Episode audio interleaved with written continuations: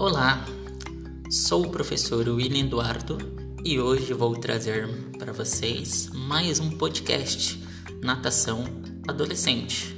Lembrando que este é um projeto anfíbia, gestão de departamentos aquáticos de academias. Hoje iremos falar sobre o adolescente e a natação. Sim, porque mesmo sendo adolescente, quando este aluno chega na piscina, como devemos abordá-lo? Que pontos devemos destacar e observar nesse início? Acredita-se que um dos principais motivos para adesão à prática da natação seja relacionado à saúde. Então, como de praxe, em muitas instituições e até mesmo em academias, após o primeiro contato e da anamnese, aquela pequena avaliação logo de borda, perguntando se já nadou, se sabe nadar, se é a primeira vez numa piscina, o que espera com as aulas de natação, qual é o seu principal objetivo. Outros aspectos devem ser considerados quando voltamos esse nosso olhar para o nosso aluno novo, esse aluno adolescente. Em meio a tantas mudanças que envolvem este período, nos questionamos sobre dois pontos. Identificar qual o motivo trouxe até a piscina e qual o nível de atividade deste adolescente. Então, como eu disse na anamnese, saber qual o principal objetivo e o nível que ele se encontra é fundamental para montar uma aula de excelência para o seu aluno adolescente. E outro ponto interessantíssimo é se eu deixo ele sozinho numa raia ou com outro aluno já experiente, que já conhece a metodologia, já conhece como funciona a piscina, a forma como você, professor, passa os exercícios e o treino para ele. Então, eu deixo essas, esses dois pontos em questão, mas também deixo essa pulguinha atrás da orelha.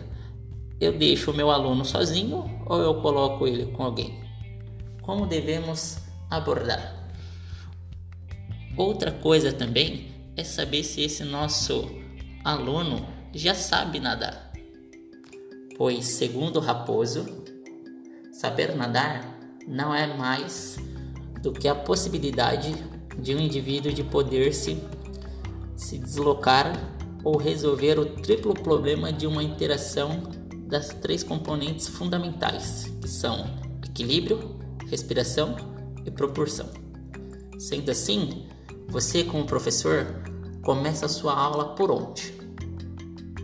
Você pede aquelas famosas duas chegadinhas, você entra na água com o seu aluno, você observa somente como ele se adequa ao meio, como ele aborda os outros alunos, se ele é mais fechado, se ele é mais descontraído. Observa primeiro o perfil deste aluno ou você já passa o treino logo de cara, não importa qual seja o aluno, você passa aquele treino padrão, aquela aula já receitinha de bolo, que todo mundo faz a mesma coisa, ou você já começa a separar, a individualizar o treino conforme a pessoa, conforme o indivíduo, pela sua característica de natação, se ele é velocista, se ele é fundista, você já utiliza material logo de cara, deixa ele mais livre, como você monta sua aula.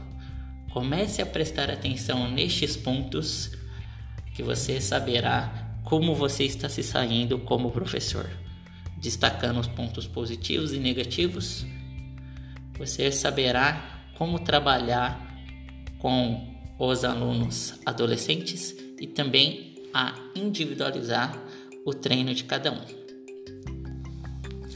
Essa foi mais uma natação anfíbia. Toda quarta, um texto novo para você sobre adolescentes e todo sábado, um podcast para você. O de hoje foi escrito pelo professor William Eduardo, esse que vos fala, e também com o nosso novo amigo Elton Guerin, que também está nos ajudando na criação de novos podcasts e também de novos textos. Aguardo vocês na próxima semana e acompanhem o nosso podcast.